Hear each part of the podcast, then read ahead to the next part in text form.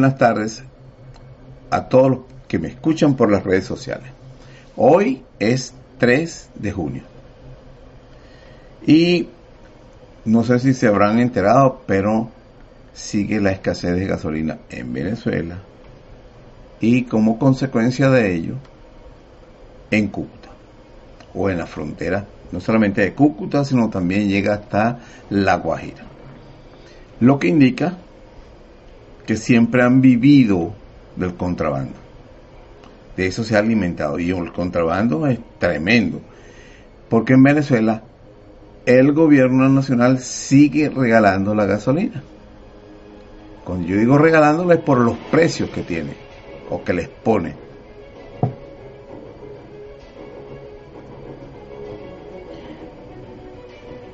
El precio de la gasolina en Venezuela es un regalo.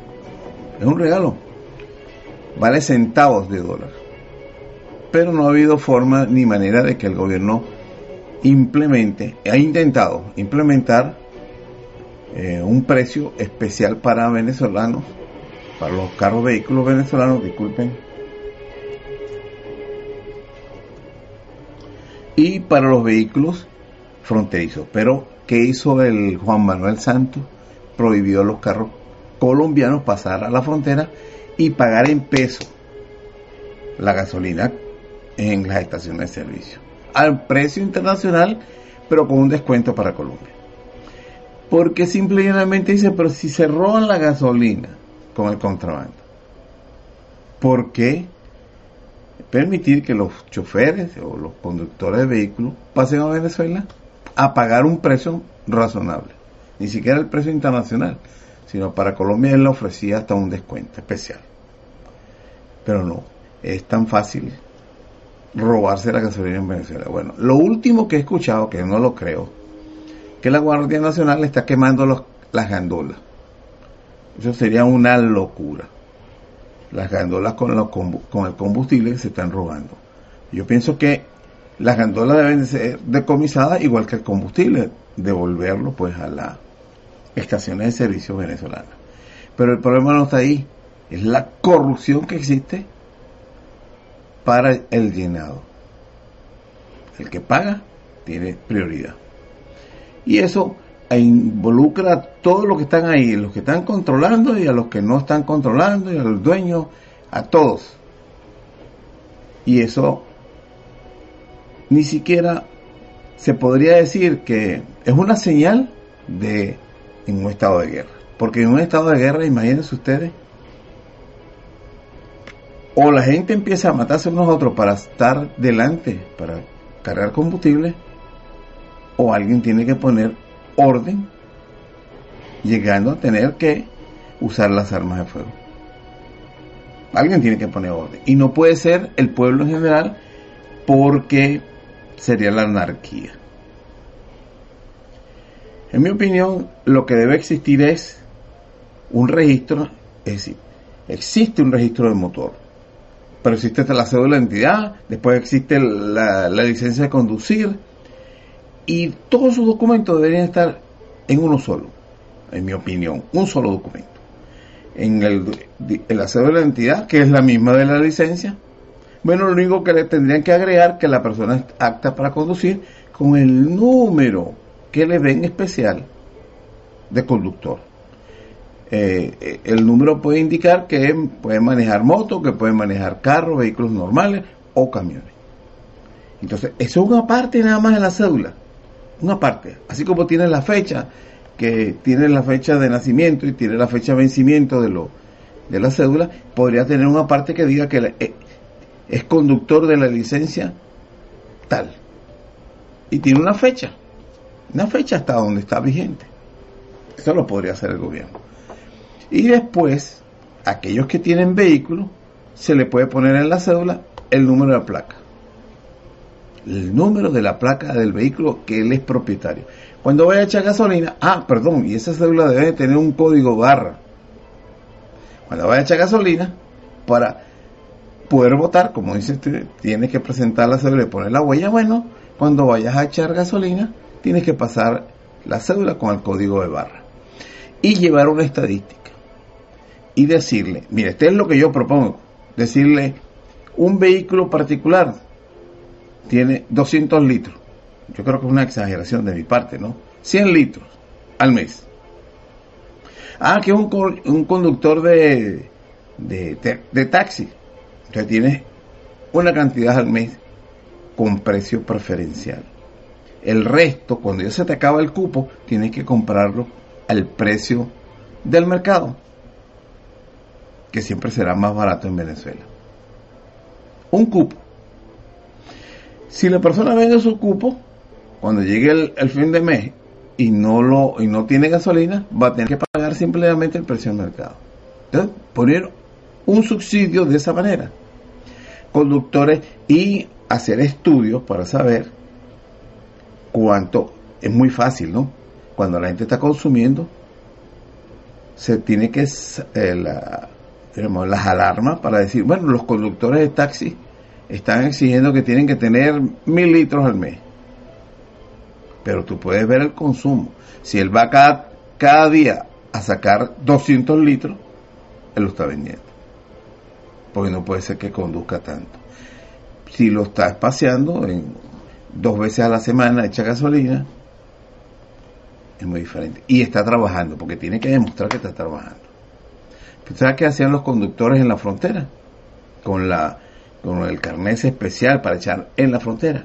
Los tipos llegaban, llenaban los autobuses de gasolina hasta lo máximo, se iban, vendían el tanque, como sabían que no podían ir el mismo día, lo vendían y se iban para su casa y no trabajaban ese día. Eso también se puede controlar. Es muy fácil. GPS. Y hoy en día son muy económicos. Y lo que se necesita son funcionarios honestos que hagan y apliquen la ley no, lo más probable es que debe haber zánganos por ahí que echan gasolina todos los días para revenderla.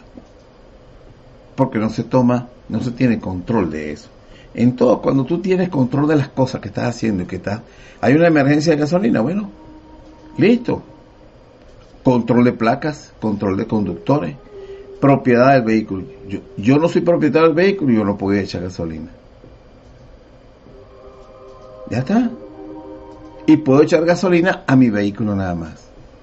No puedo, digamos, eh, echar siete veces en una semana para mí mi, mi carro y que digo, no, es que yo lo estoy compartiendo con mi familia, nada de eso. El que tiene un carro tiene que ser el que vaya y eche gasolina. Y el contrabando de extracción, que ya saben que no, no beneficia a Venezuela en nada y ellos son vivos, como ya saben que se han, podido contrabandear durante décadas, han contrabandeado la gasolina venezolana.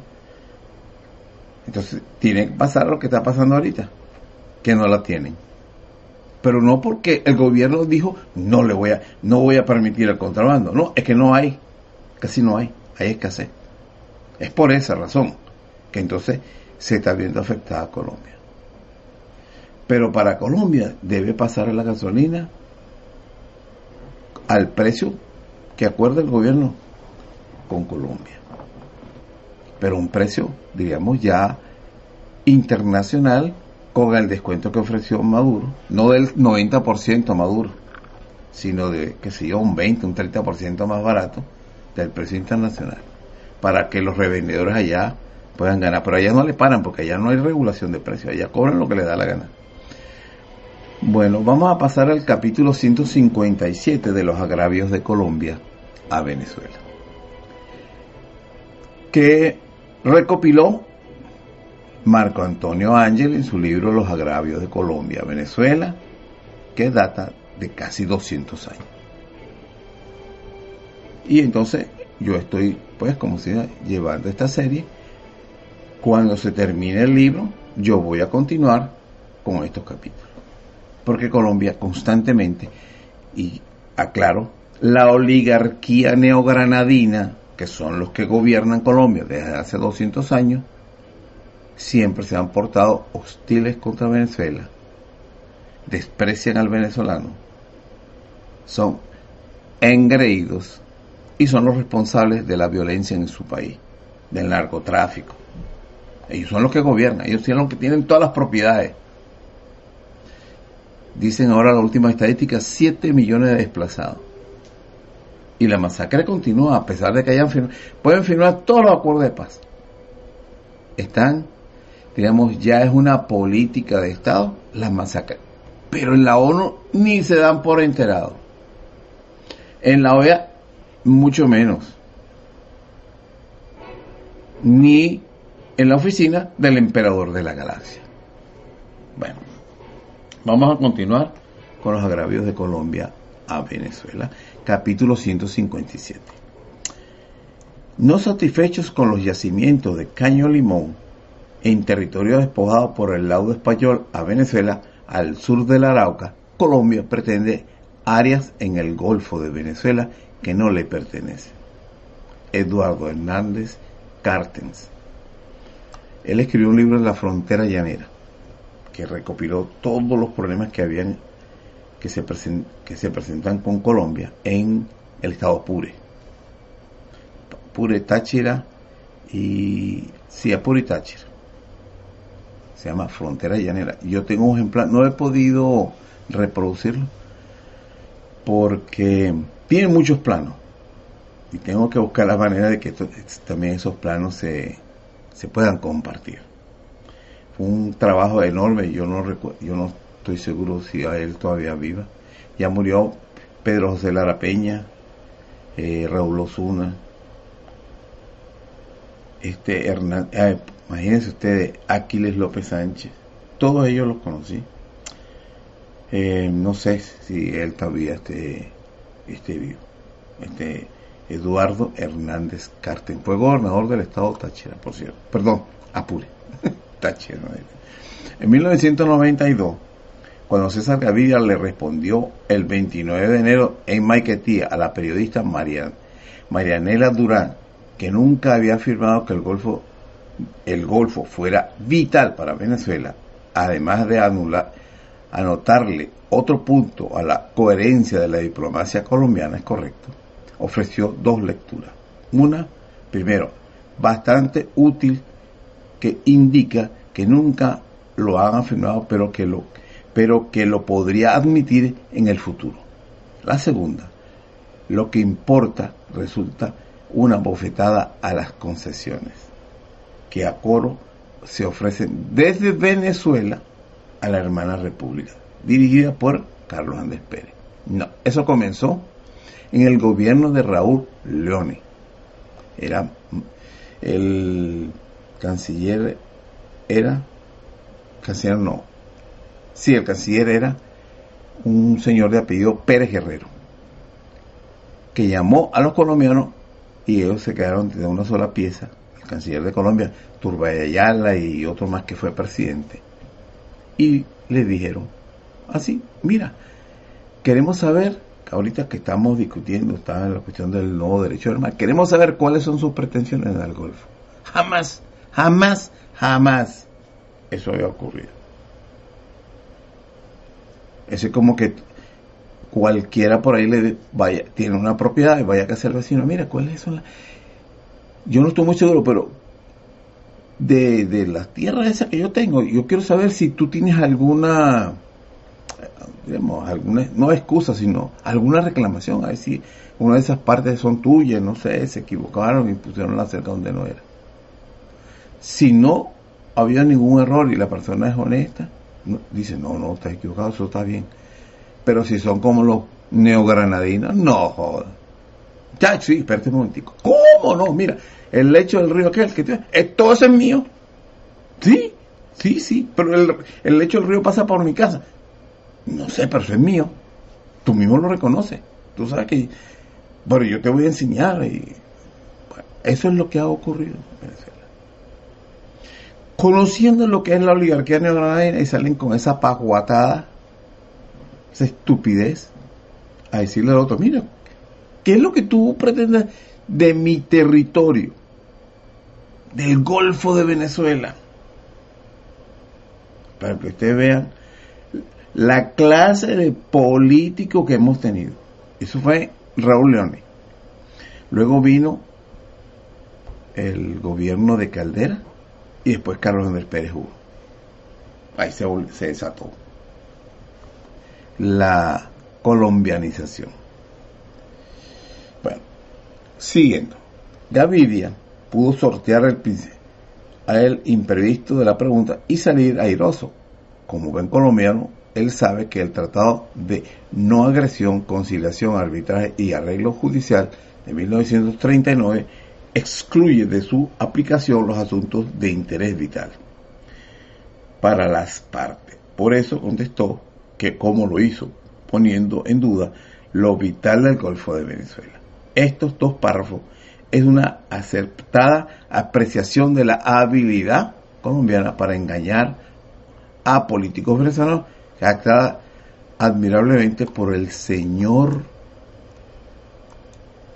ya le voy a decir aquí, por el señor Luis Lozada Soucre, publicada en la revista El Diario de Caracas, el 9 de febrero de 1992. Pero es que si los políticos colombianos están tratando de avanzar sobre el Golfo en Venezuela, ellos tienen que tener bien claro lo que van a pedir, cómo lo van a pedir y lo que conviene decir. Y los que se van a defender deben tener bien claro lo que se tiene que afirmar como que es algo innegociable, que no se puede negociar. Pero no les digo si comenzó esa esa reclamación por una estúpida cancillería de llamar al otro a preguntarles qué estaba que qué aspiraban ellos en el Golfo. Imagínense ustedes. Después que Andrés Pérez habló del 10% y después terminó diciendo no, que a Colombia le correspondía el 20%. Pero es que no discuten cómo se llegó Colombia a, las, un sector, a un pequeño sector del Golfo. ¿Cómo llegó ahí? No, no discuten eso, como si ya todo hubiera cerrado. Llegó con trampas y decidió de parte de Venezuela. Entonces no, no se puede considerar legítimo esa reclamación, y menos la oferta que le hicieron de parte de Venezuela. Eso es para que ustedes vean le echan toda la, broma a la oligarquía neogranadina por la reclamación. Pero es que todo se inició por una, digamos, fatal error de apreciación, de patriotismo, de todo, de todo junto del gobierno de León. El mismo que se asustó cuando los británicos les dijeron, le vamos a dar la libertad a Guyana para que sea una nación libre. Y ustedes, y después, y seguimos pues discutiendo sobre lo del Esequibo. Y el Bolsa de Raúl Leones aceptó. Cuando tenía que haber, eh, aceptó fue, sí, cómo no, libéralos, porque es que nos van a decir que nosotros somos imperialistas. Y entonces después seguimos la discutiendo, ¿no? Eso de que el Esequibo es nuestro. Es decir, una nación chiquitica, nace con un territorio que no le corresponde y va la que es casi la mitad del territorio. Va a, va a decir sí está bien ese es tuyo no. Había que seguir el pleito con Inglaterra. Pero Inglaterra simplemente se deshizo del problema. Le iba a costar una quién sabe millones de libras esterlinas estar discutiendo ya estábamos en el tribunal que reabrió el caso la sentencia. Entonces no se deshizo del problema. Y el bolsa de Raúl Leone, con todos sus asesores políticos, militares, aceptaron, incluyendo el partido de oposición mayoritario de Rafael Caldera.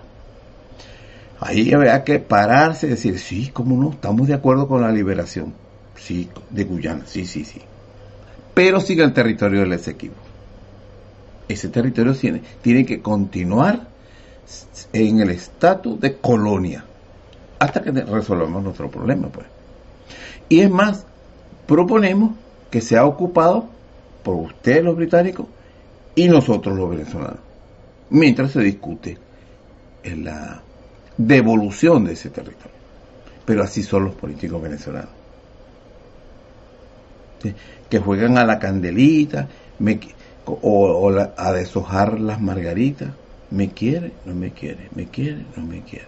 Para no tomar una decisión. Que le puede costar la vida, que te cueste la vida, pero toma una decisión. Nadie es eterno aquí en este mundo. Nadie.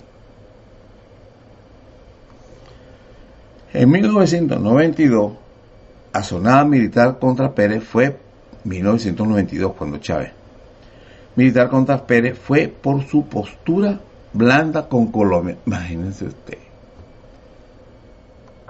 Bueno, esa redacción es del amigo mío, pero también. No fue, no fue tanto por su postura blanda. Bueno, pero vamos a seguir lo que él dijo fue por su postura blanda con Colombia y sus pretensiones en el Golfo de Venezuela. Es el título del Vespertino del Mundo del 6 de febrero.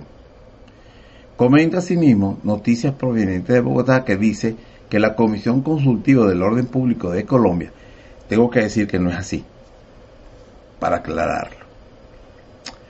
Cuando Chávez le da el, golpe a, este, o intenta darle el golpe, 92, y había él comenzó en el 89. 89. El mismo 89 ya había firmado la, el acta de San Pedro Alejandrino. 89, 90, 91, 92. Este era eh, el 6 de febrero, están comenzando a decir que le quedaban dos añitos nada más a Pérez. Estaba cuestionado, era por... Eh, bueno, en ese momento, mire, para el año 92, lo único que habían son el pulato y la pobreza, la cosa, pero ya el endeudamiento, eso era lo que había eh, hasta el golpe de Chávez. No había más nada. Por supuesto, todas estas discusiones con Colombia, aquí al tire en coge. Pero principalmente era la cuestión económica. Cuando vino el golpe, se dijo que era por la corrupción ustedes lo saben, eso es público y notorio. Un gobierno corrupto, entreguista el otro, y aquí, ni siquiera que era colombiano, nada de eso, eso no era lo principal, que había que acabar con la corrupción y, traer el patriotismo bolivariano y ese tipo de cosas. Pero siempre tomando en, siempre con la mira que Colombia era hermano de, de Maduro, perdón, de Chávez y de Maduro, siempre pero están negociando con los representantes de la oligarquía neogranadina, que es muy distinto al pueblo colombiano. No todo, pero la mayoría. Piensen para que ustedes vean, ¿no? Nuestros hermanitos, nuestros hermanitos, pero con quien tienes negociaciones, no es un hermanito, no se comporta como un hermano, pero así son los políticos venezolanos no, no, no, no tienen esa agudeza, esa, esa y se dicen que son estadísticas, estadistas mundiales. En 1992, la sonada militar contra Pérez fue por su postura blanda con Colombia y sus pretensiones en el Golfo de Venezuela. Es el título del vespertino El Mundo del 6 de febrero. Comenta asimismo Noticias provenientes de Bogotá dice que la Comisión Consultora del Orden Público de Colombia considera que las duras declaraciones de los políticos de ambos países sobre el Golfo de Venezuela podrían crear un clima anticolombiano en Venezuela que afectaría el normal desarrollo de los diálogos. Es decir, siempre los quieren sumisos. Y resulta que los antagónicos no eran gente de los partidos de gobierno, de Acción Democrática, ni de COPEI. No, señor ni URD, ni eso. Eran gente individuales, independientes. Porque este lo vivió, a mí no me lo contaron, yo lo viví. Y podría decir que fuera, estaba entre los protagonistas, ahí detrás, entre los últimos, pues. Pero estaba presente lo que estaba ocurriendo.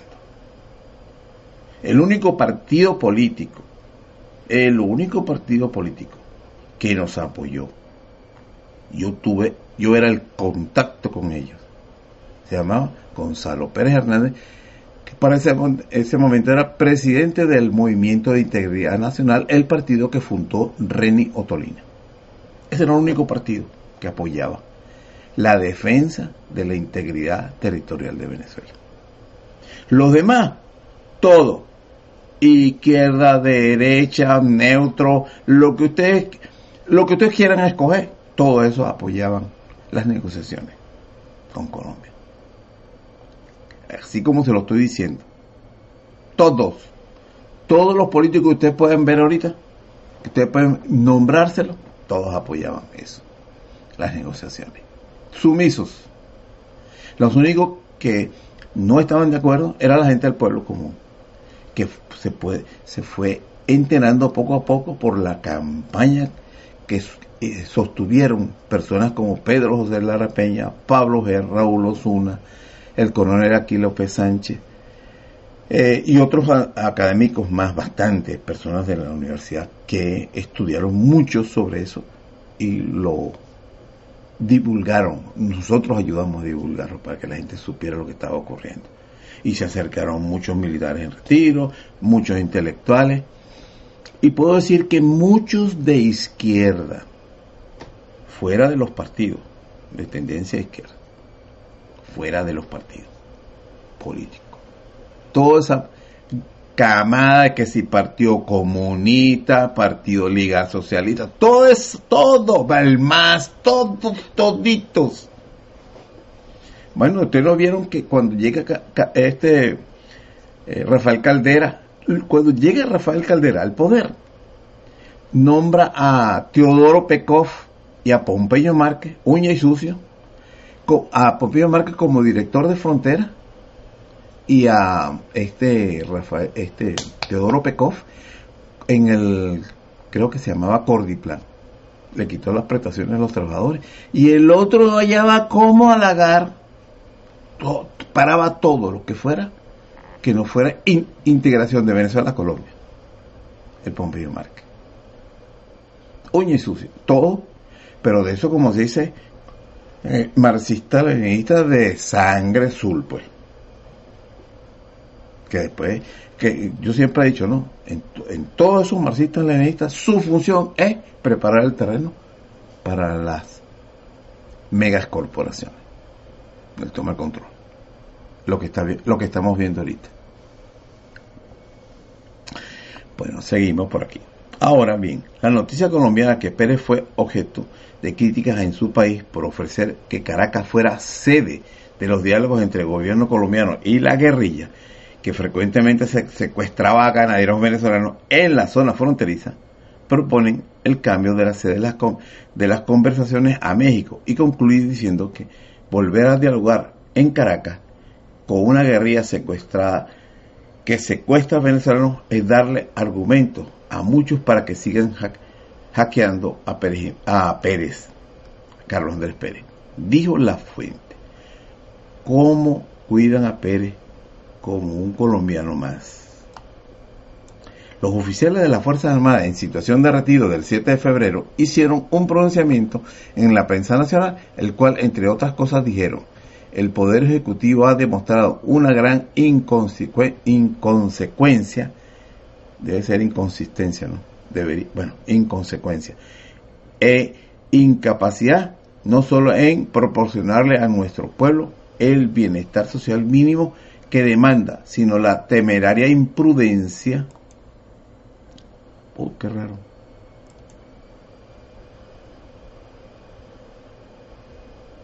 Sí, qué raro. Pareciera que faltara un, una página, pero no.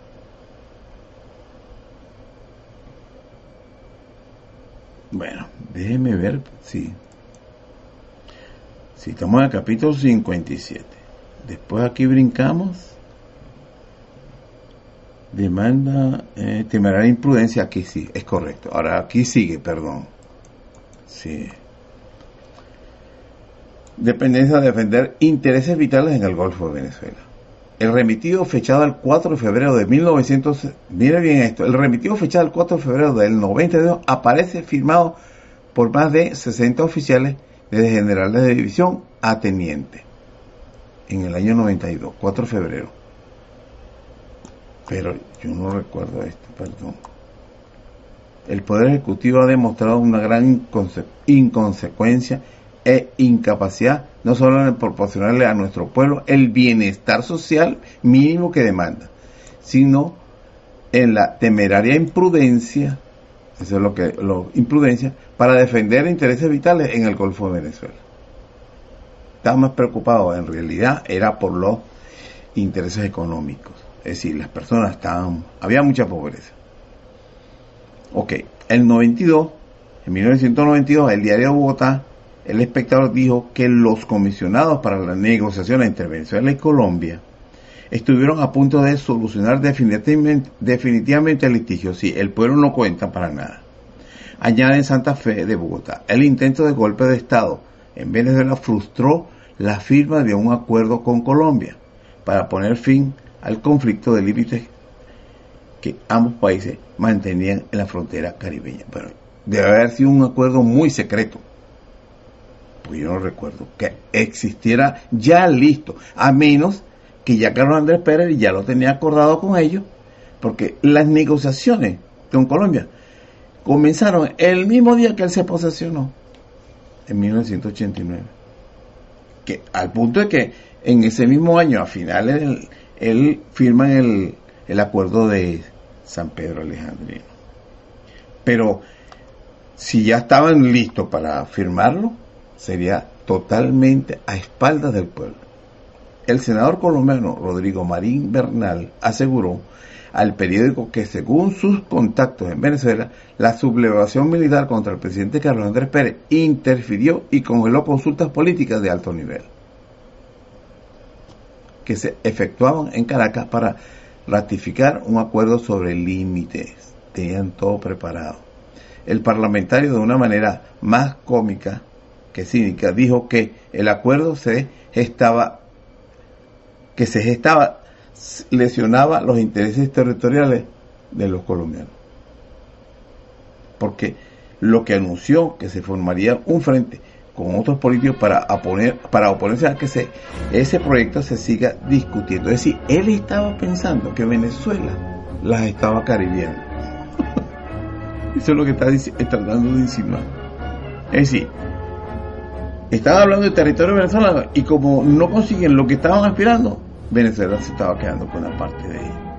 Eso sí escuché yo mucho que estaban diciendo que, que Venezuela, que ellos habían cedido demasiado. Que no, más de lo que debido. Agregó el mendaz y abusivo senador colombiano que el acuerdo que se preparaba es más oneroso para Colombia que la fracasada propuesta de Caraballera.